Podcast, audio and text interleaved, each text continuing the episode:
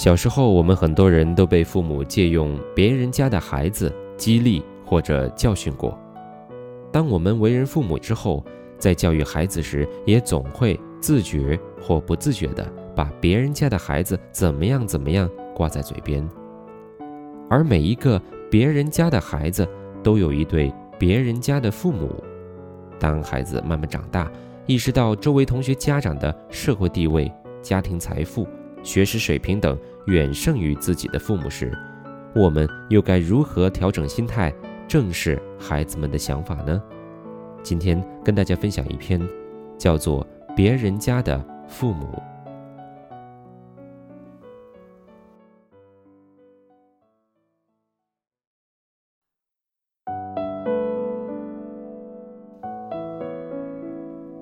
为了配合第一个宪法日，周一班会，女儿在所在班级请了某同学的妈妈，一位知名律师，给孩子们上普法课。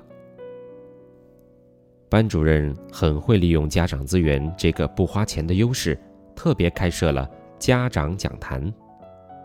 之前已经邀请了一些同学的父母上来上课，讲急救知识，讲化学在生活中的应用等等。这一次的普法课同样十分精彩。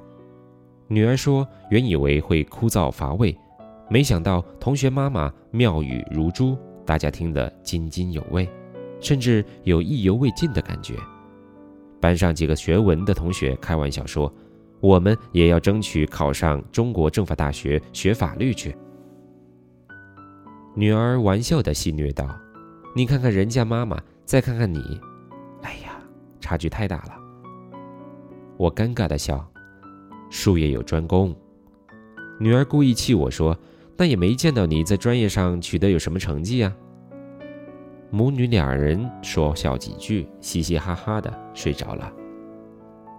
虽然知道女儿说的是玩笑话，这一句“看看人家妈妈”还是在心里起了小小的涟漪。突然惊觉这句话的模式是那么的熟悉。大多数家长在教育孩子的时候，都喜欢把同班的或者认识的某一个优秀同学作为自己孩子的参照物。你看看谁谁谁。再看看你，类似的语言，家长们用得得心应手，却忽视了被批评人的感受，尤其是明知差距存在却无法追赶的难堪。我们总是恨不得能让孩子各方面都出类拔萃，学习好，身体棒，开朗阳光，活动能力强，爱好广泛，有出众的领袖气质，有爱心，有教养。高智商还要高情商，文理各科最好是全才，哪一科有缺陷都是心中的遗憾。事实上，成长于不同的家庭，先天的资质、后天的培养已经是千差万别，凭什么你的孩子各方面都得优秀呢？做不到可以学呀，这也是家长们容易犯的通病。我们常说别人家的孩子如何如何。孩子们会不会也在心里面想，别人家的父母如何如何呢？进高中以后，跟本班同学的父母慢慢有了一些接触和了解。一个五十人的小小班级，父母中间亦是卧虎藏龙，有政府部门的重要领导，有身家逾千万的私企老板，有儒雅博学的大学教授，更有毕业于各大名校的社会精英。如我辈这种凡夫俗子，和别人的爸妈们比起来，实在是汗颜无比。明知道差距摆在那儿，我却无力去改变。也许终我一生，我会努力的干好本职工作，但是最终也不过是平凡如我，千千万万中的普通人一个。